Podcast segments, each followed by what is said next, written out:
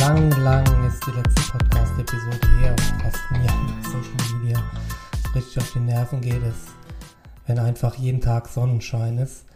Seit der letzten Podcast-Aufnahme habe ich den einen oder anderen schlechten Tag gehabt und habe mich dann auch vor der Öffentlichkeit gedrückt. Eben genau das, was mir sonst nicht gefällt. Gerade jetzt, wo ich halt wieder ein gutes Resultat habe, bin ich wieder da und ja, das zeugt nicht vor Größe, aber alle lieben irgendwie Happy Ends und ja, ist doch schön, wenn so Phasen ein Happy End haben. Trotzdem will ich zumindest mal jetzt, wo alles quasi wieder gut ist, halbwegs, darüber erzählen, was denn nicht so gut gelaufen ist. Und da kann man relativ einfach damit beginnen, dass ich vor, ja, jetzt mehr oder weniger zwölf Wochen einen kleinen Radschutz hatte. Und zwar an der Stelle oder beziehungsweise in der Kurve, die ich in meinem Leben schon, pah, wahrscheinlich schon tausendmal gefahren bin. So die Standard, Standardstrecke, die ich immer so fahre. Ich war im Intervall und wollte, wollte die Kurve quasi anbremsen, damit ich äh, danach nicht so stark beschleunigen muss. Der Schwerpunkt kam ein bisschen nach vorne auf dem Fahrrad und ich habe zu früh wieder angefangen zu treten. Dadurch bin ich mit dem Pedal auf den Boden gekommen in der Kurve und bin einfach halt vorne übers Fahrrad gefallen. Ich war aber nicht so schnell, vielleicht so 20 km/h. Aber naja, die Stütze bei wenig kmh bedeutet einfach, dass ähm, wenig Energie durch Reibung abgebaut wird. Und bei mir war es halt einfach so, dass viel Energie halt einfach auf den Ellenbogen kam und der Ellenbogen das Ganze nicht überlebt hat. Ähm, ich hatte dann mehr oder weniger direkt so eine Riesenbeule am Ellenbogen. Hab mich dann ja von meiner Frau abholen lassen. Die hat mich dann ins Krankenhaus gefahren. Das war noch während der harten Corona-Zeit, also die Inzidenz war damals in Deutschland noch relativ hoch, bedeutet am Krankenhaus abliefern und dann erstmal abwarten, was die Ärzte sagen. Und die erste Diagnose war, ja, stechen wir den Steinbeutel auf und dann geht das schon wieder. Und wir holen mal den Arzt, machen zur Sicherheit noch ein, noch ein Röntgenbild vom Arm.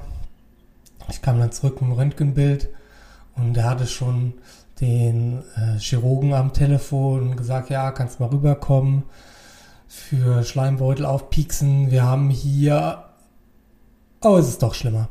Okay, ähm, ja, dann ist er wieder rausgegangen und habe mich dann da erstmal stehen gelassen mit dieser Aussage. Denn der Ellenbogen war dreifach gebrochen. Bedeutete, dass ich äh, ja erstmal die Nacht im Krankenhaus blieb, damit ich am nächsten Morgen das Ganze mit einer schönen Titanplatte wieder zusammenfixen können, wenn die halt ausgeruht sind, weil es sind doch, äh, waren doch drei Kleinteile, die da wieder zusammengebastelt werden mussten. Und das wollten die ausgeruht machen. Danach war ich dann noch weitere zwei Tage da im Krankenhaus und ich kann sagen, Krankenhausaufenthalt, gerade während Corona, ist jetzt nichts, was man unbedingt braucht. Ich äh, habe zum Glück am Anfang ein Einzelzimmer gehabt. Dieses Einzelzimmer war auf der gesetzlich versicherten Station und ich ähm, hätte dann auch relativ früh wechseln können auf die privatversicherten Stationen, aber da ich ein Einzelzimmer hatte, wollte ich das erstmal behalten, in Anführungszeichen. Dann ist mir aber aufgefallen, wie das Essen auf der gesetzlich versicherten Station ist und das ist echt hart. Also ich bin jetzt auch nicht der Überzeugung, dass Gesundheit nichts kosten darf. Also finde schon, wenn man überlegt, wofür man so alles Geld ausgibt und dann will man beispielsweise für ein Physio keine Zuzahlung, Zuzahlung leisten oder ähnliches das ist natürlich auch irgendwie, ob da die richtigen Prioritäten gesetzt werden, aber wenn es so an den Basisdingen wie Essen mangelt, das ist, war echt schon, war echt schon hart. Also es gab zum Abendessen zum Beispiel zwei Scheiben Brot und zwei Scheiben Käse, glaube ich, ein Tee, eine Gurke, also ein, eine Scheibe Gurke, also jetzt nicht eine ganze Gurke. Und ich glaube, das war das Abendessen am ersten Abend. Und da kam ich ja eigentlich vom Radfahren zurück. Also ich hatte vom, bei der Radtour hatte ich schon immerhin zwei, drei Stunden gemacht. Das war dann die Ernährung danach. dann war ich äh, doch mehr oder weniger in dem, in dem Krankenhaus so der Stammkunde am Snackautomat. Also ob das jetzt der Gesunderhaltung dient, äh, weiß man auch nicht. Äh, lange Rede, kurzer Sinn zum Krankenhaus. Ich konnte dann relativ früh das Krankenhaus wieder verlassen. Da halt ein Gips am linken Arm. Der war aber mehr oder weniger, hatte der nur die Funktion, den Arm quasi zu schützen vor ungewollten Bewegungen. Also ich, die Verbindung war wieder fest, einfach dadurch, dass die Metallschiene, also die Metallplatte nah am Knochen war und ich glaube so fünf bis, bis zehn Schrauben sind da drin und halten quasi alles zusammen. Das Problem ist halt, dass äh, der Streckmuskel vom äh, Unterarm mehr oder weniger am Ende vom Ellbogen dranhängt. Bedeutet also, ich sollte Streckungen unter Belastung vermeiden und halt äh, komplette Beugung. Und deswegen hatte ich halt dann noch einen Gips, den ich dann später, also jetzt nach zwei, drei Tagen eigentlich nur in der Nacht angezogen habe, um halt, wie gesagt, Bewegung zu vermeiden, die, die das Ganze, den Heilungsprozess verlangsamen. Und ähm, ja, habe dann relativ schnell wieder angefangen, das Ganze zu bewegen und war halt auch eigentlich ganz guter Dinge, dass ich ja relativ bald wieder Wettkämpfe machen kann. Es war ja da für mich äh, Ironman Tulsa geplant. Das war ziemlich genau sechs Wochen nach dieser, nach diesem Sturz sollte das stattfinden. Der Heilungsprozess lief auch eigentlich ganz gut. Also es ist halt auch so die Phase, wenn sowas passiert. Also ich war natürlich erstmal, ja, über mich selber sauer, weil ich, ich war halt einfach nur selber schuld und das ist sowas, mit dem ich echt schlecht umgehen kann. Jahre vorher, wenn ich äh, Radunfälle gehabt habe oder in den Jahren vorher, äh, war es meistens so, dass äh, andere Verkehrsteilnehmer mich da irgendwie umgefahren haben oder ähnliches. Da war man halt zumindest mal nicht schuld, da hat man sich so ein bisschen hilflos gefühlt. Aber wenn ich quasi selber der Idiot bin, fiel es mir echt schwer, da am Anfang damit umzugehen. Aber ich meine, es hat ja alles nichts genützt. Und dementsprechend bin ich halt so schnell wie es ging wieder ins Training eingestiegen und das lief auch eigentlich ganz gut. Also Rolle fahren und selbst mein der, der Arzt hat gesagt, Laufen ist eigentlich, eigentlich gut, weil, naja, man, man schlenk, schlenkert den Arm ja nur so mit und das ist eigentlich so die optimale Bewegung, weil man macht es halt so, dass man halt da keine Schmerzen hat. Am Anfang war es so, dass halt auch die Bewegung, wo ich den Arm normalerweise halte, dass das ein bisschen eingeschränkt ist, aber das ging so, ja, nach so anderthalb Wochen war ich da zumindest, war ich da wieder frei und Rolle fahren ging halt auch relativ schnell wieder. Im Wasser musste ich relativ schnell wieder sein, weil mein Schwimmpartner auf mich angewiesen ist. Bedeutet, er kann, konnte zu der Zeit nur schwimmen, wenn wir zu zweit waren. Das war halt noch bevor der öffentliche Badebetrieb wieder auf war. Und deshalb war ich auch recht schnell wieder im Wasser und eigentlich auch motiviert. Das ist ja eigentlich so die Phase, da macht man halt relativ schnell Fortschritte und dementsprechend, ja, war es eigentlich auch einfach zum Training zu gehen. Das hat sich dann so ein bisschen später geändert, so vielleicht Woche drei bis vier, wo die Fortschritte ja nicht mehr so nicht mehr so deutlich sichtbar waren. Und naja, dann bin ich halt ins Wasser gegangen und wusste schon, ja, jetzt werde ich halt gleich Schmerzen haben und äh, muss halt eigentlich auch ordentlich trainieren, weil dann halt in drei Wochen Ironman und so. Ja, das war dann eine Phase, wo ich mir echt schwer getan habe, also gerade zu schwimmen aber gleichzeitig wusste ich, dass meine Form so im Laufen und im Radfahren echt gut war. Und dementsprechend bin ich halt in die USA gereist und habe halt einfach gehofft, dass mein Rückstand nach dem Schwimmen nicht allzu groß ist. Naja, dass ich halt einfach meine Radstärke und meine Laufstärke ausspielen kann. Zumal war halt auch alles eigentlich schon organisiert. Das heißt, mein Trainer trainiert ja auch Patrick Lange und äh, die hatten quasi schon ja, die hatten schon einen Mietwagen, die hatten schon eine Unterkunft und äh, ich musste quasi nur noch den, den Flug antreten und da fiel die Entscheidung dann doch, naja, ich glaube es war äh, anderthalb Wochen vor dem Rennen, wo ich dann tatsächlich gesagt habe, ja, ich versuch's, warum nicht? Und dann bin ich in die USA geflogen. Im Schwimmen habe ich halt langsam Fortschritte gemerkt, also dass das halt Fortschritte im Sinne von am Anfang war es halt so, ich konnte über Wasser bleiben, also mich über Wasser halt und habe da so ein bisschen so eine Art Aquajogging gemacht im Wasser. Also ja, Wassergefühlsübungen. Aber gegen Ende war es so, dass man das ja schon weitestgehend wieder Schwimmen nennen konnte und wenn man sich die Zeiten angeschaut hat, wurde das halt auch langsam wieder besser.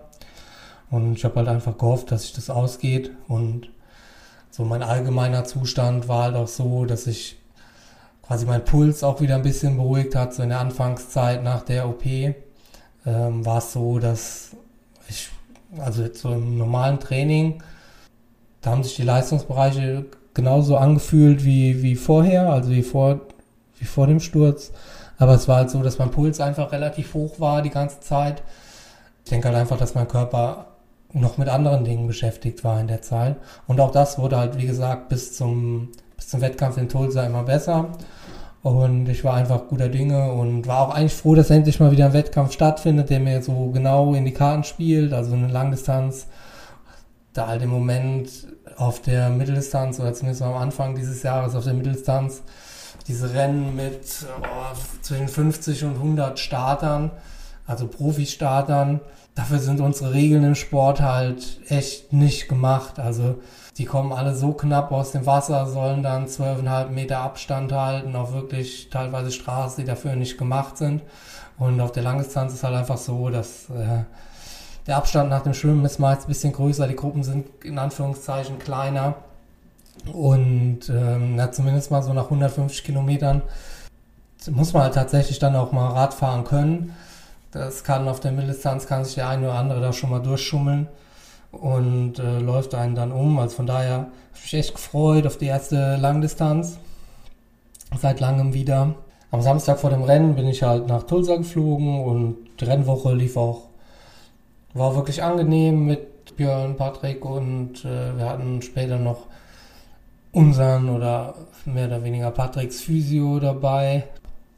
Ja, und dann rückte halt der Renntag näher. Und am Tag vom Rennen mache ich üblicherweise so eine Vorbelastung, klassischerweise eine Stunde Radfahren, 30 Minuten Laufen.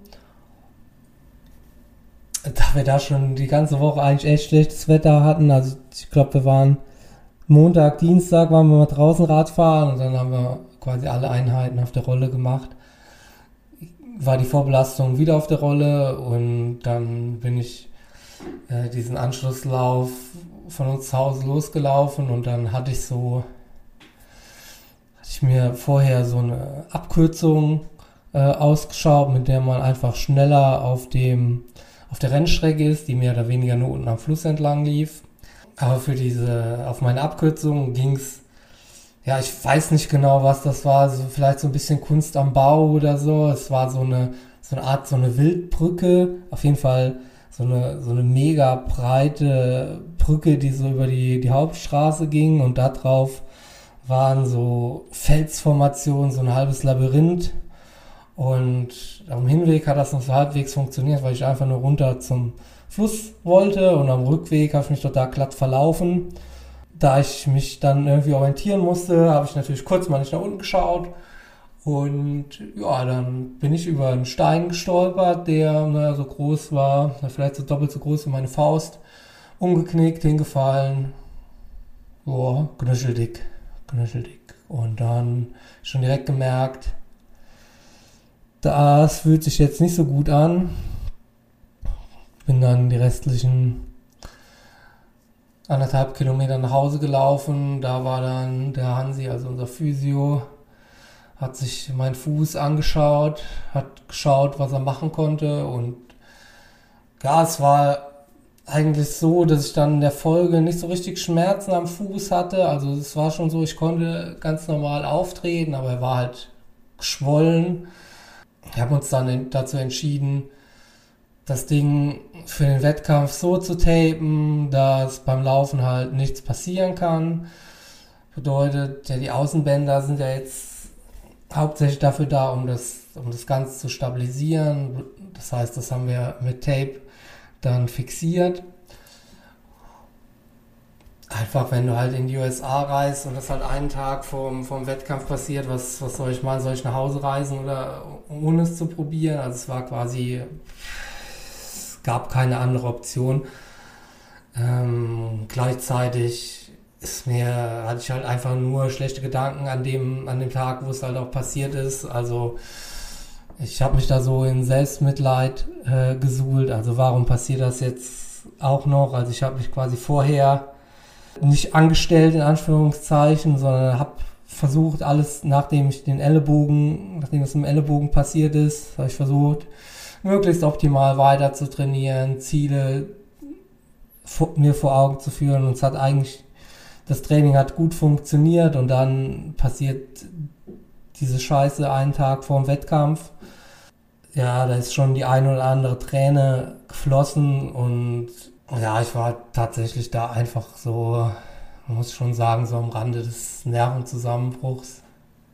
Und da habe ich halt einfach nicht mehr geschafft, positive Gedanken bis zum, bis zum Rennen morgen zu fassen, sondern ja klar, ich war dann, war am Start und äh, habe schon irgendwie gehofft, dass es geht und bin ins Wasser gesprungen, losgeschwommen und habe gemerkt, dass ich mit dieser, mit diesem fixierten Fuß und mit dem Arm, der jetzt auch noch nicht so ganz top war, also linker Arm, rechter Fuß, das ist ja quasi so diagonal, das macht, muss eigentlich im gleichen Moment so ein bisschen Druck nach vorne bringen oder zumindest mal stabilisieren.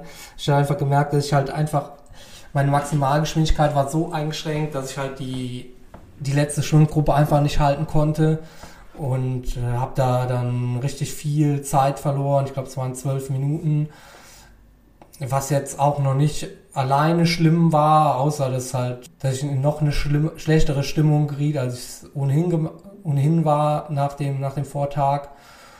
Da habe ich halt mit zwölf Minuten Rückstand aufs Rad gestiegen und ich habe mir einfach nur noch gedacht, ja, jetzt Jetzt schaust du halt die erste halbe Stunde mal, was geht auf dem Rad und äh, dann wirst du den Rückstand schon irgendwie äh, minimieren. Aber es war schlichtweg so, dass eigentlich es ging halt einfach nichts. Also ich konnte nicht, konnte überhaupt nicht die Werte treten, die ich sonst für für sechs Minuten in Intervallen oder also für, für vier mal sechs Minuten in Intervallen oder für drei mal zehn Minuten Intervallen dreht, das wäre dann noch ein bisschen weniger. Das ging eigentlich beides nicht ich war halt einfach irgendwie total verkrampft. Also es war, ich konnte irgendwie gar keine positiven Gedanken finden. Das Einzige, was ich mir halt immer gesagt komm, also bis zum Radende noch oder als ich schon beim Radende war, ja komm, bis zum Halbmarathon läufst du noch und dann schaust du mal, wie es da so aussieht. Aber es war nie so, dass ich dann tatsächlich auch so ein bisschen auch nur den Ansatz von Spaß gehabt hätte.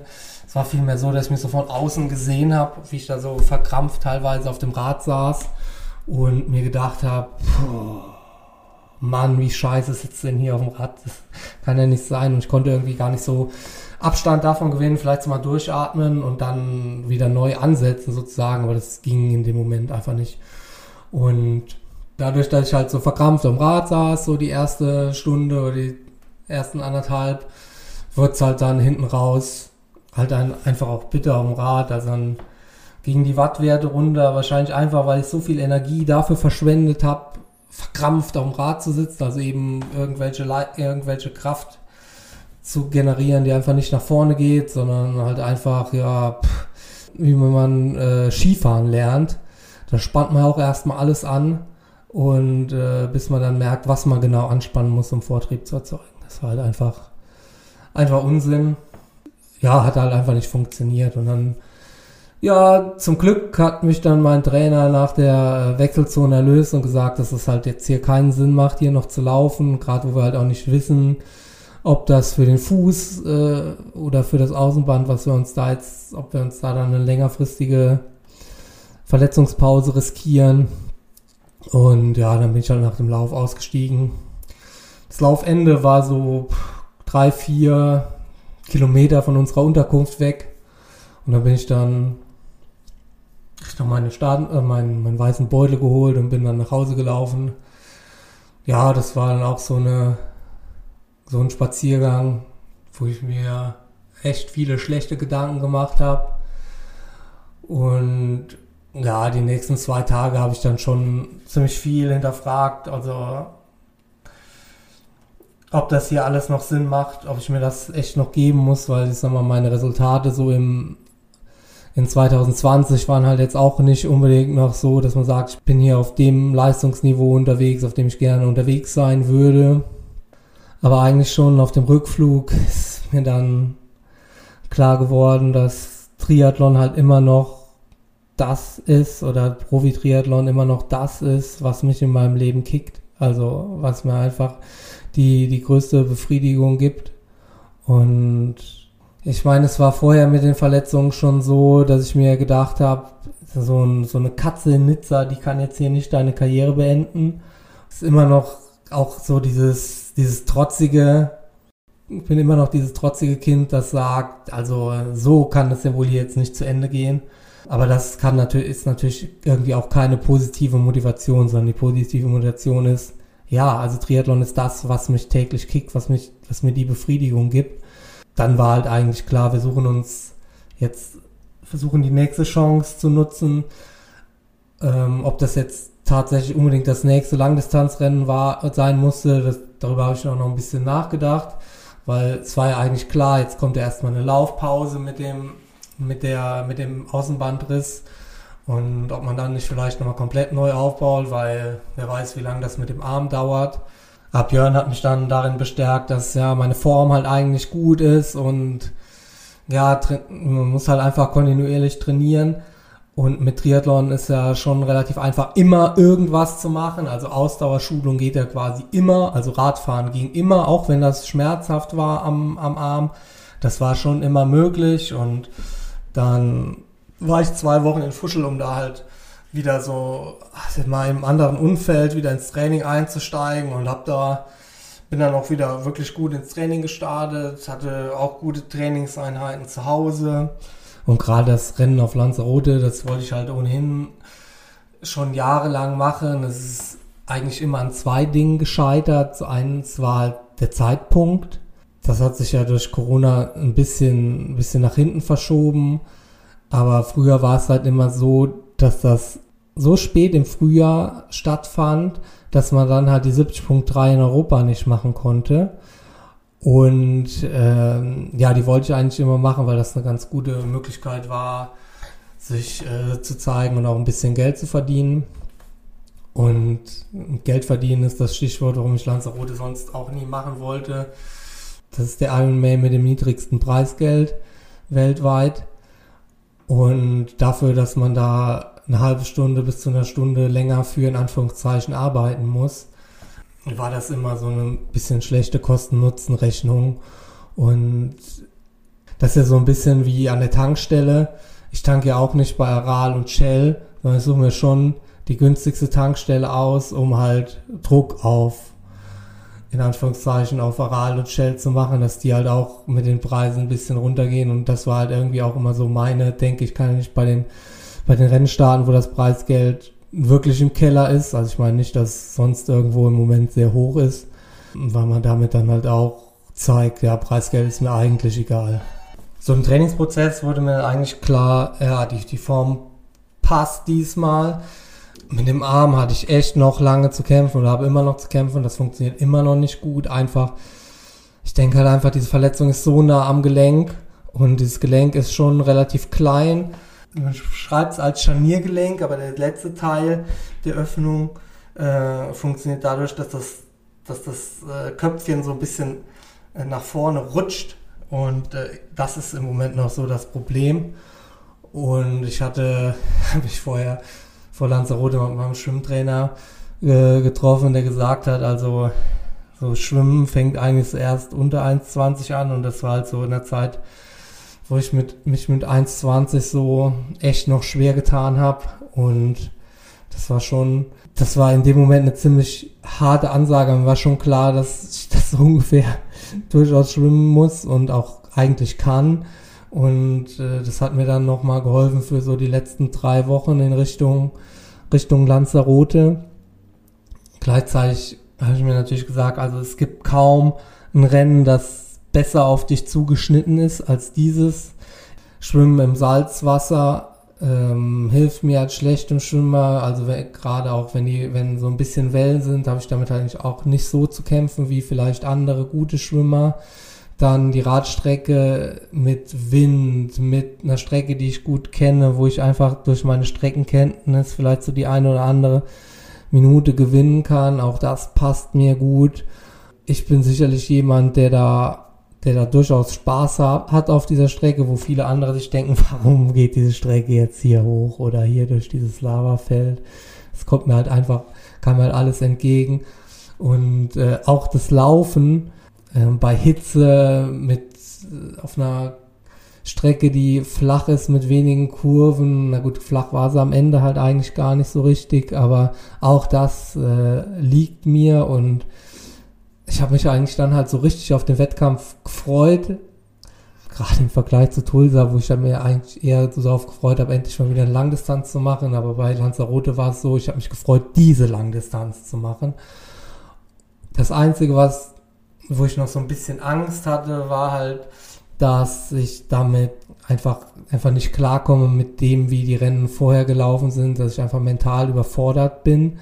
Auf der einen Seite weiß ich, dass ich mit Druck eigentlich in der Regel ganz gut umgehen kann, bei Druck eigentlich besser bin. Also meine letzten Qualifikationen für Hawaii waren meistens so auf den letzten Drücker, also waren oft auf den letzten Drücker und das hatte eigentlich immer gut funktioniert. Das heißt, wenn ich so ein bisschen unter Druck bin, das, das funktioniert eigentlich, aber ich habe gedacht, dass es vielleicht jetzt so ein bisschen zu groß wird. Und dann hat mir Björn nochmal äh, Mentaltrainer vermittelt, mit dem äh, er auch zusammenarbeitet.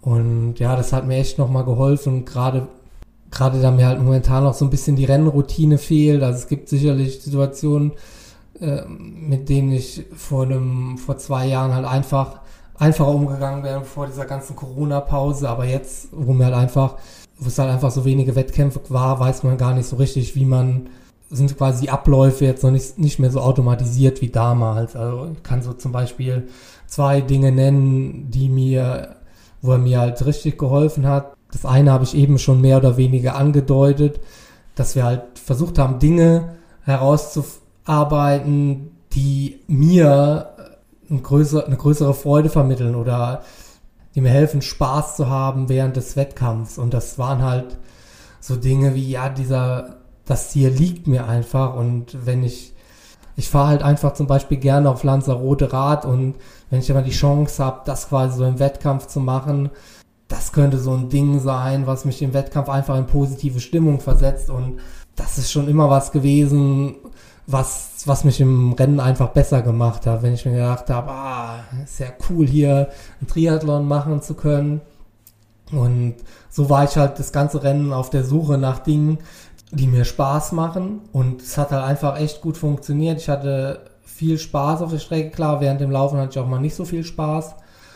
Dafür, das war dann so der zweite Punkt, da hat er mir tatsächlich auch helfen können. Und zwar ist so meine eigentliche Strategie, wenn ich halt, wenn es halt hart wird, ja, fährst halt einfach zur nächsten Verpflegungszone, bis zur nächsten Verpflegungszone, das schaffst du noch.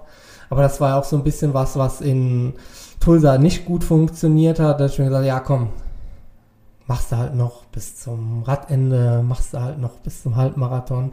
Aber das war irgendwie zu wenig in dem Moment. Dann hat er mir halt dieses Bild von von so, von so einer Wellenbewegung genannt. Das heißt, wenn man gute Momente hat, ist man halt oben auf der Welle und wenn man schlechte Momente hat, ist man halt unten im Wellental.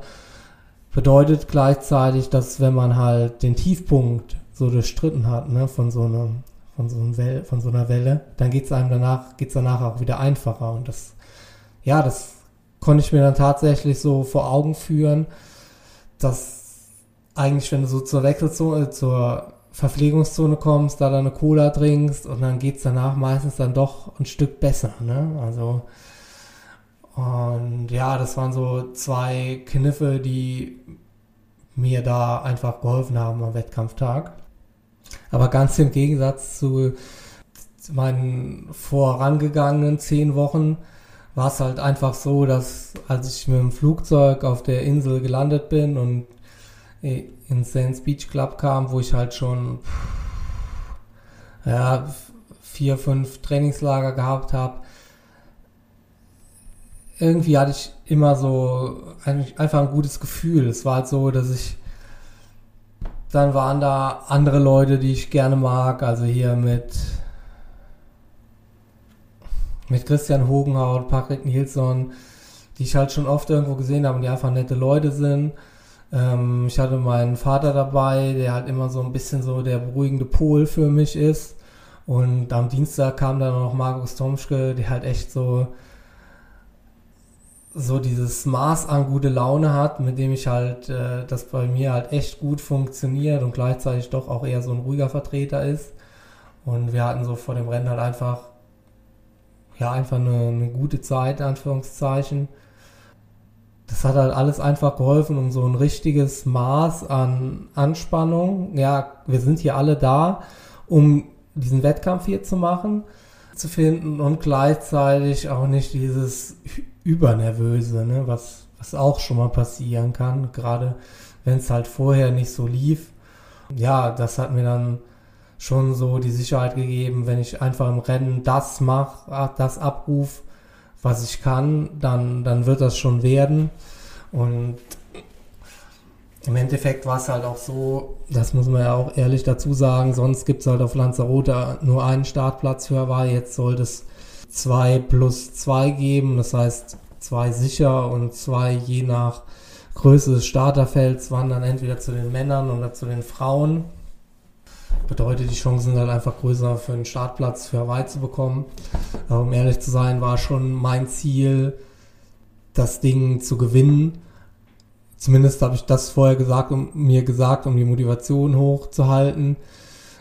Ähm, aber so wie das Rennen letztlich gelaufen ist, war ich äh, quasi nie, hatte ich quasi nie die Möglichkeit, das Rennen aus eigener Kraft zu gewinnen. Also ich hätte es quasi, ich hätte es eigentlich nur gewinnen können, wenn Böscherer am Ende eingebrochen ist und dafür war, ja, dafür war er einfach zu gut und das wäre halt auch traurig gewesen, wenn das halt passiert wäre, nachdem man so eine Leistung, Leistung gezeigt hat den ganzen Tag über.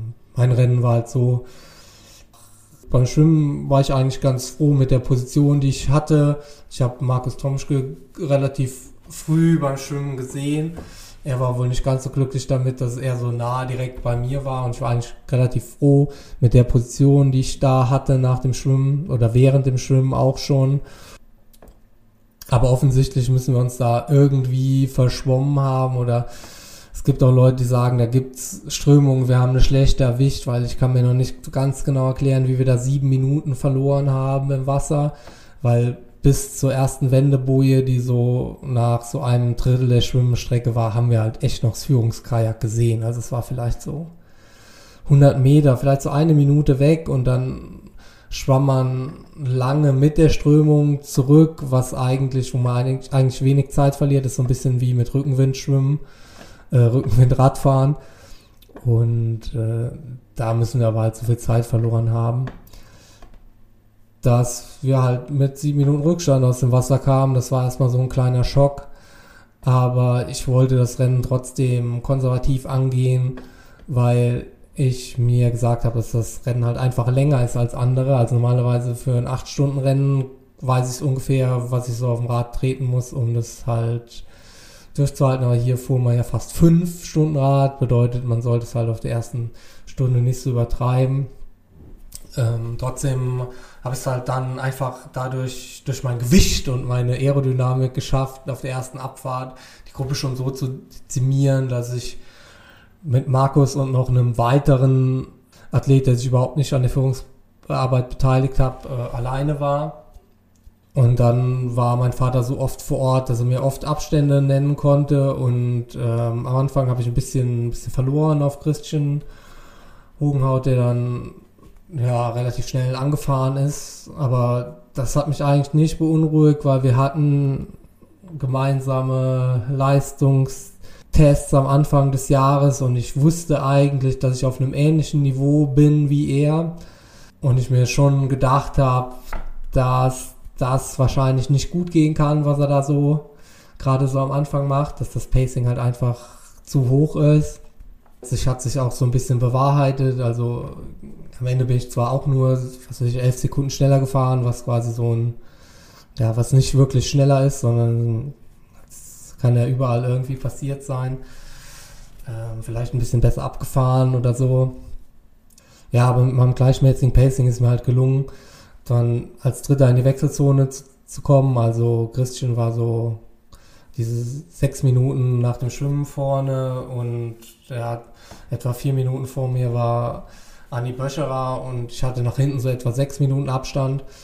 Ja, das hat jetzt mich auch nicht unbedingt dazu verleitet, hier das Rennen aggressiv anzulaufen, weil mir doch klar war, dass wenn, wenn keiner irgendwie eingeht, dass hier niemand irgendwen überholt.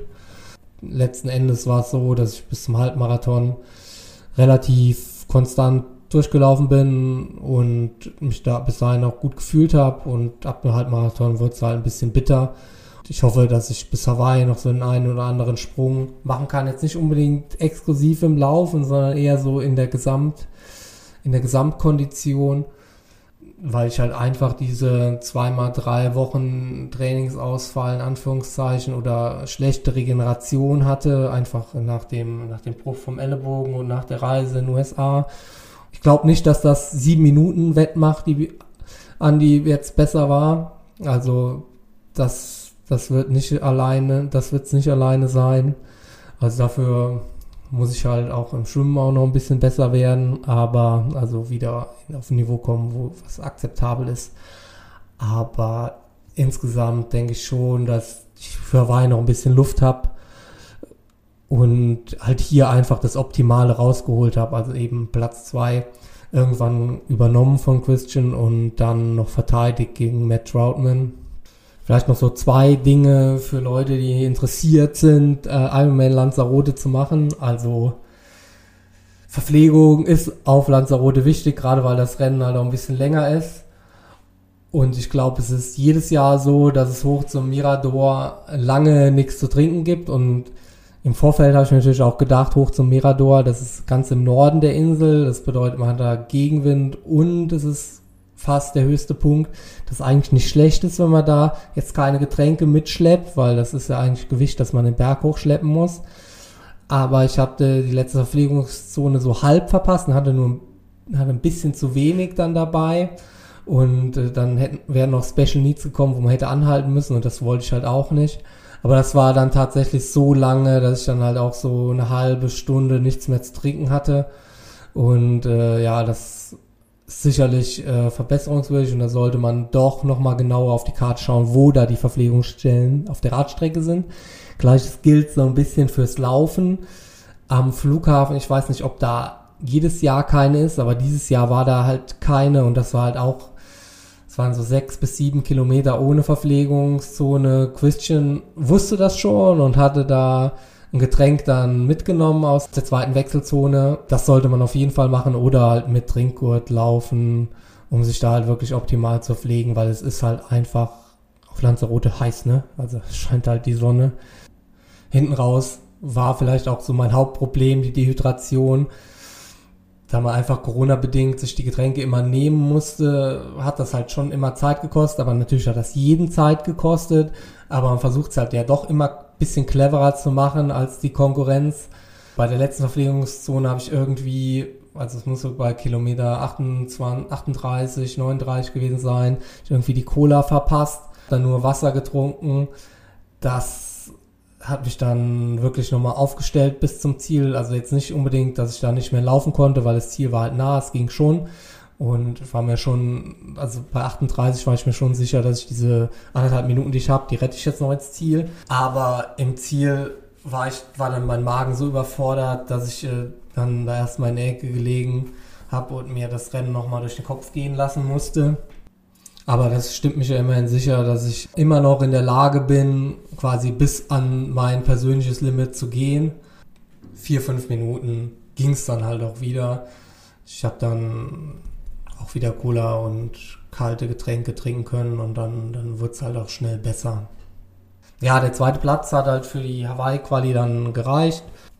Jetzt habe ich eine Woche kaum was trainiert, also nur nach Lust. Genau wie damals nach meiner Verletzung kamen dann viele Stimmen, dass ich jetzt Zeit hätte, Podcasts aufzunehmen.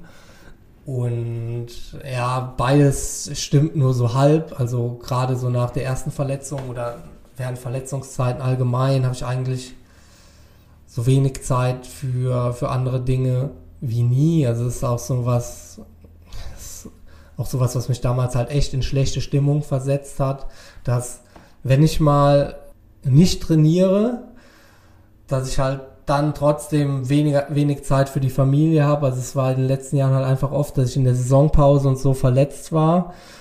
Wenn ich halt verletzt bin, dann versuche ich halt möglichst schnell wieder fit zu werden. Das bedeutet, ich gehe oft zum Physio, ich mache irgendeine Form von Gymnastik. Wenn ich auf der Couch liege, zum Beispiel mit meinem Arm, versuche ich den hochzuhalten.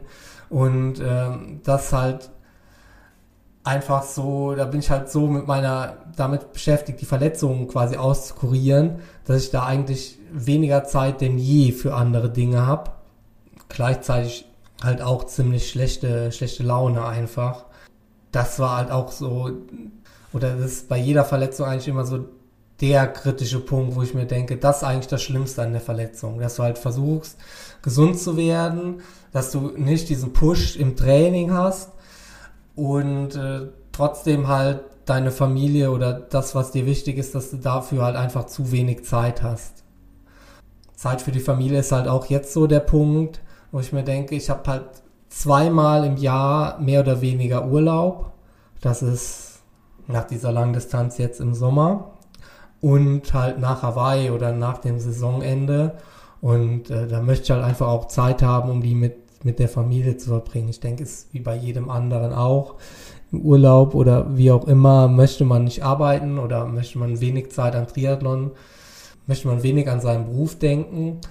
Und das klappt bei mir auch immer nur so halb. Aber wenn ich dann noch viele Podcasts aufnehmen möchte, dann bin ich schon immer irgendwie in Gedanken in Gedanken beim Beruf und dementsprechend, ja, also die bittere Wahrheit ist, dass ich jetzt diesen Podcast erstmal einstellen werde, weil ich halt einfach auch, wenn das Training jetzt wieder mehr wird, dann habe ich halt, ich habe halt einfach auch gemerkt, dass mit tatsächlichem Ironman-Training, dass mir dann halt einfach die Zeit für die Regeneration fehlt.